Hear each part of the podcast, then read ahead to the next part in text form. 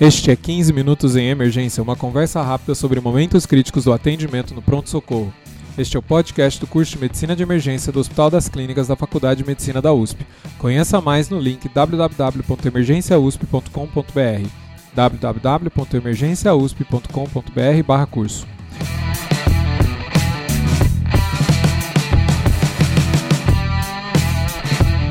Eu sou o Dr. Júlio Marchini. Está aqui comigo a doutora Milena Gomes. Ela é médica residente do terceiro ano do nosso programa de residência em medicina de emergência. Tudo bem, Milena? Tudo bem, Júlio. Obrigada pelo convite. Estou ah, muito feliz de ter você aqui. Esse é o episódio 76 e nós vamos falar de ácido tranexâmico. Milena, o que, que é esse ácido? Como que ele funciona? Então, o ácido tranexâmico, que a gente saiba, é um agente antifibrinolítico. Se a gente lembrar da cascata de coagulação, a gente sabe que tem a plasmina, que é a principal proteína responsável pela dissolução do coágulo. O transamin ele vai agir então inibindo a plasmina, evitando a fibrinólise e promovendo a estabilidade do coágulo. Não é uma, uma droga nova, a gente tem já alguns estudos desde 1970 mostrando benefício na redução do sangramento, mas atualmente que a gente tem alguns estudos randomizados mostrando para a gente que realmente tem benefício em algumas patologias. E é sobre isso que a gente vai falar hoje. Então ele tem um potencial benefício aí de, de prevenir, de diminuir sangramentos e, em teoria, sem criar novos coágulos, novas tromboses, né? Exatamente. Pela, por esse mecanismo de funcionamento. Eu acho que vamos começar pelo que tem mais evidência. O que, que, que você acha de. O que, que a gente tem de, de estudos de trauma? Então, do trauma, um dos primeiros estudos que a gente teve foi publicado em 2012, é o estudo Matters. Ele é um pouquinho parecido com o Crash 2 em relação ao que eles queriam, queriam estudar, é, mas a diferença e a importância dele foi, foi feita em contexto de guerra. É o único estudo bélico que a gente tem. Então, o que eles queriam observar primeiramente foi a avalia avaliação da mortalidade em 24, 48 horas e 30 dias do trauma. E eles viram que esse desfecho primário teve diferença, teve maior taxa de sobrevivência no grupo que recebeu o Transamin, principalmente desde uma hora da admissão. O problema desse estudo é que ele foi observacional e um, em um único hospital no Afeganistão. Puxando o gancho já para o Crash 2, uhum. a partir de agora, todos os estudos que a gente vai falar são multicêntricos, todos foram duplos cegos, randomizados, placebo versus controle.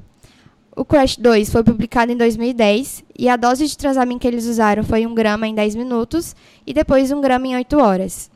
A inclusão desse estudo foram adultos com lesões traumáticas, com hemorragia ou com risco de ter hemorragia, que eles definiram como uma PA sistólica abaixo de 90, uma frequência cardíaca acima de 110 ou os dois juntos. Perfeito. E até 8 horas do trauma.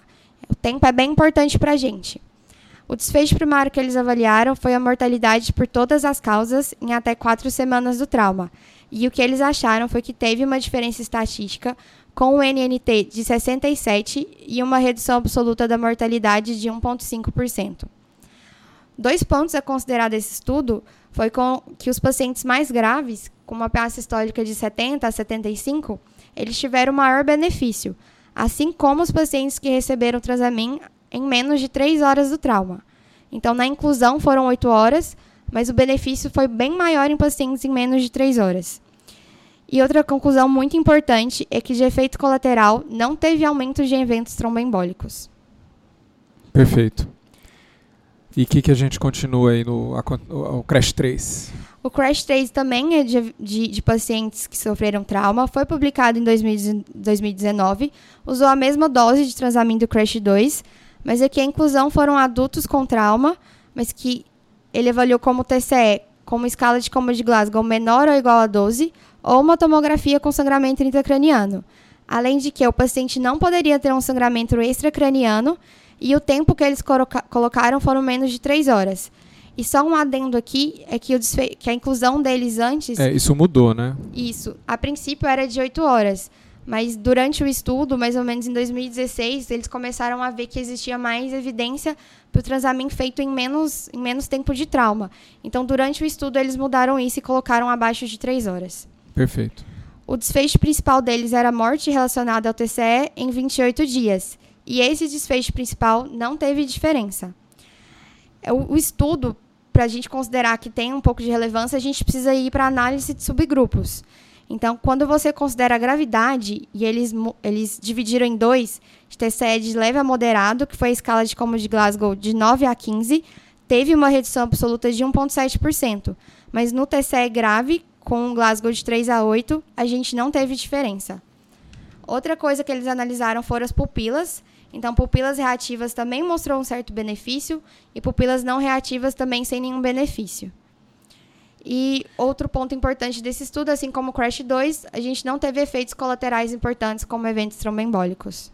É, o que é importante de falar, né? Você comentou assim que tem uma certa relevância esse estudo, mas são todas análises pós-hoc, né? Elas não foram previstas de serem feitas, então corre um risco que o, o pesquisador foi é, olhando os dados até achar é, elementos que tinham é, significância, e não né, é, é quase como procurar um P significativo. Lógico que podem ser reais, sim, né? E até fazem sentido se a gente olhar junto com o Crash 2 e provavelmente vão se provar, né? Eu acredito que vão se provar se forem feitos novos estudos ainda para confirmar, mas eu acho que só tem que ter esse é, esse porém aí na hora de analisar o Crash 3, né? As, as, os achados, esses maiores benefícios que são vistos no Crash 3 são todos análises pós-rock. É, é um estudo com um pouco mais de crítica que o Crash 2. E o, o outro estudo de trauma, então? TIC 2? O TIC 2, então, avalia pacientes com AVCH espontâneo em até 8 horas de sintomas. Foi um estudo publicado em 2018 que também usou a mesma dose que a gente está vendo de transaminha até agora, 2 gramas em até 24 horas. O desfecho principal foi status funcionais pela escala de ranking modificada em 90 dias e também não achou nenhuma diferença. Além disso, ele viu que os pacientes que receberam Transamin também não tiveram melhora neurológica pela NIH, comparando aos que não receberam. Não teve diferença de tempo de permanência no hospital, eventos veno-arterioclusivos e nem morte no D90. O que o, o, estudo mostrou que melhorou foi a expansão do hematoma em D2 do, do AVC, volume do hematoma em 24 horas e morte no dia 7. O maior problema que a gente vê nesse, nesse estudo é que ele colocou até 8 horas os sintomas do AVCH. E o que a gente viu no Crash 2 e no Crash 3 e que a gente vai ver nos próximos também é que o tempo para a administração do Transamin é uma das, das variáveis mais importantes. Então, uma das críticas que a gente faz é que talvez precise de um estudo com um tempo menor de administração para o AVCH. Então, só para corrigir, o TIC2 não é de trauma, né? É um, esse agora, vamos a gente prosseguiu falando é, um estudo com é, hemorragia intracraniana, AVCH. Bom, então do trauma para o AVCH para o sangramento obstétrico. O estudo foi o UMA, foi publicado em 2017, também a mesma dose que a gente está tá, tá estudando até agora. Foi um grama nos primeiros momentos e depois um grama se necessário, com um máximo de dois. A pergunta que eles queriam responder era se a administração precoce de transamin reduzia a morte e histerectomia em pacientes com hemorragia pós-parto. Esse estudo também teve uma, uma mudança desse desfecho primário. Eles perceberam que na hora da randomização, algumas pacientes muito graves já tinham tido a histerectomia indicada, então eles acabaram tirando essa histerectomia do, do desfecho e deixaram só com em relação à morte. A inclusão foram mulheres acima de 16 anos, com hemorragia pós-parto após cesárea ou parto vaginal. E a redução do risco absoluto desse desfecho primário foi de 0,4%. Na análise de subgrupo, novamente, como a, quando a gente, como a gente falou anteriormente, o tempo é o mais importante. Nas pacientes que receberam transamin abaixo de 3 horas, eles tiveram um RR de 0,69. E acima de 3 horas, esse RR foi para 1,07. Então, a gente vai bater nessa, te nessa tecla de novo. Tempo do transamin é o mais importante. Então, um risco relativo aí, quando foi abaixo de 3 horas, quase 30% menor de ter o desfecho, né? enquanto que sem significância acima de 3 horas. Isso, inclusive, levou à recomendação né, do, do transamin na hemorragia pós-parto em menos de 3 horas, já, já, é, já é uma recomendação feita né, em, em diretriz. Exatamente. O próximo estudo, próximo? O próximo estudo que a gente vai é o to Eat. É um estudo publicado em 2020, que é sobre hemorragia digestiva. E aqui eu vou colocar uma, para a gente prestar mais atenção foi na dose utilizada. Eles colocaram um grama primariamente igual, primeira, primeiramente igual aos outros, mas depois a dose de manutenção que eles colocaram foi de 3 gramas em 24 horas. A pergunta que eles queriam responder é se tinha redução de mortalidade em 5 dias pela hemorragia digestiva. E essa hemorragia, para eles, tinha que ser significante, que foi caracterizada como hipotensão, taquicardia, sinais de choque, necessidade de cirurgia, endoscopia ou transfusão. Nesse desfecho primário, a gente não teve nenhum benefício no grupo que usou o transamin. Além disso, no subgrupo que eles analisaram pelo tempo, localização, se era uma hemorragia digestiva alta ou baixa, se era por varizes ou não, e a taxa de ressangramento, também nenhum teve benefício. Um, um adendo desse, desse, desse artigo é que eles falaram que é bem difícil você ver realmente quando começou a HDA. Então, o tempo aqui fica um pouco obscuro para a gente, por isso que pode ser que não tenha dado benefício também. E esse foi o primeiro estudo que mostrou que os efeitos colaterais aqui são importantes. O grupo que recebeu o transamin teve aumento de convulsões e aumento de trombose venosa com NNH de 250. Mas como eu falei lá no início, a dose que eles usaram foi bem maior, foi um total de 4 gramas, enquanto os outros que a gente estava estudando são 2 gramas. Então foi, fica aí o questionamento se esse efeito colateral é por conta da dose também. E no sangramento nasal, epistaxe ou então pulmonar, hemoptise? O da epistaxe a gente tem o NOPAC Trial, que foi, foi feito em 2021, então um dos mais recentes. A população estudada foi com adultos com epistaxe persistente, que eles colocaram como aplicação de pressão local, os pacientes que não melhoraram após isso. E nele, critério de exclusão foram os pacientes instáveis. Então, epistaxe volumosa, qualquer paciente que tinha alguma instabilidade por conta da hemorragia, já não entrava no estudo. A dose de transamin foi de 200 miligramas em 4 ml no algodão, em, com uma aplicação de 10 minutos. No desfecho primário do, da necessidade do uso de tampão anterior e nos secundários, que for a taxa de admissão hospitalar, necessidade de transfusão, recorrência de epistaxe e também eventos tromboembólicos, a gente não teve nenhum benefício, nenhuma diferença. O estudo foi pequeno, foi com mais ou menos 500 pacientes, mas ainda não, não trouxe nada muito específico para a gente do transamin na epistaxe. E o último e estudo último... que a gente tem, que é da hemoptise, foi feito em 2018. O transamin foi nebulizado 500 miligramas em 5 ml de soro. E o total de pacientes dele foi de 47, então é um N bem pequeno. Mas eles, ele, a princípio, o estudo ele teria significância com 60 pacientes. E o estudo foi parado no meio porque eles viram que o, o, o grupo com transamin estava tendo uma, uma superioridade muito grande no tratamento. Isso, é. Você faz uma análise interina e se você acha que tem um dos grupos que está sendo prejudicado, porque os números estão muito diferentes, você pode interromper o estudo, né? Foi isso que aconteceu. Eles acreditaram que o grupo controle estava sendo prejudicado porque deu muito benefício no outro grupo. A inclusão deles foi adultos com hepatite em 24 horas, é um pouco mais fácil talvez de ver do que HDA. E eles também excluíram, assim como outro, sangramento macio, maciço e instabilidade.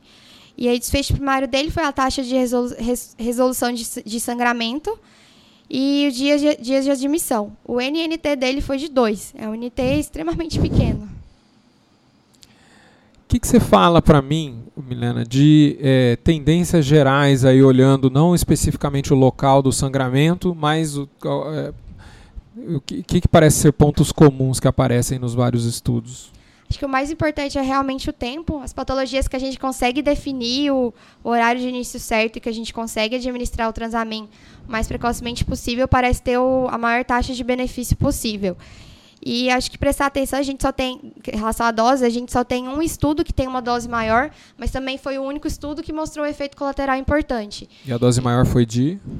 4 gramas em 24 horas. E, e enquanto os outros? Os outros davam no máximo 2.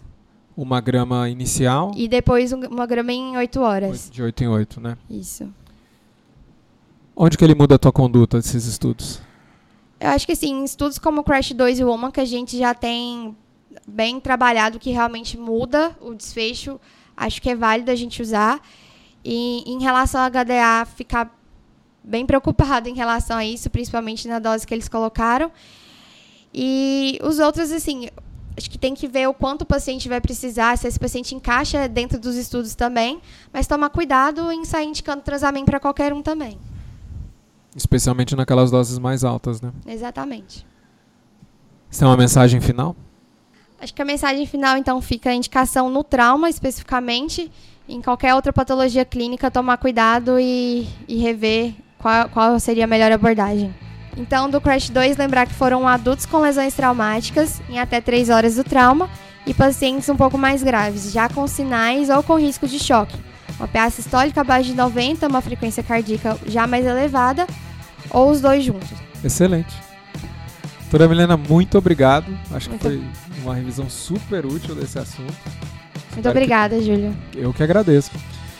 Se você gosta do nosso podcast, por favor, nos avalie no iTunes. É muito importante para que mais pessoas conheçam o nosso trabalho. Se você quiser, pode mandar feedback para 15minutos.emergência@gmail.com. Siga-nos nas redes sociais.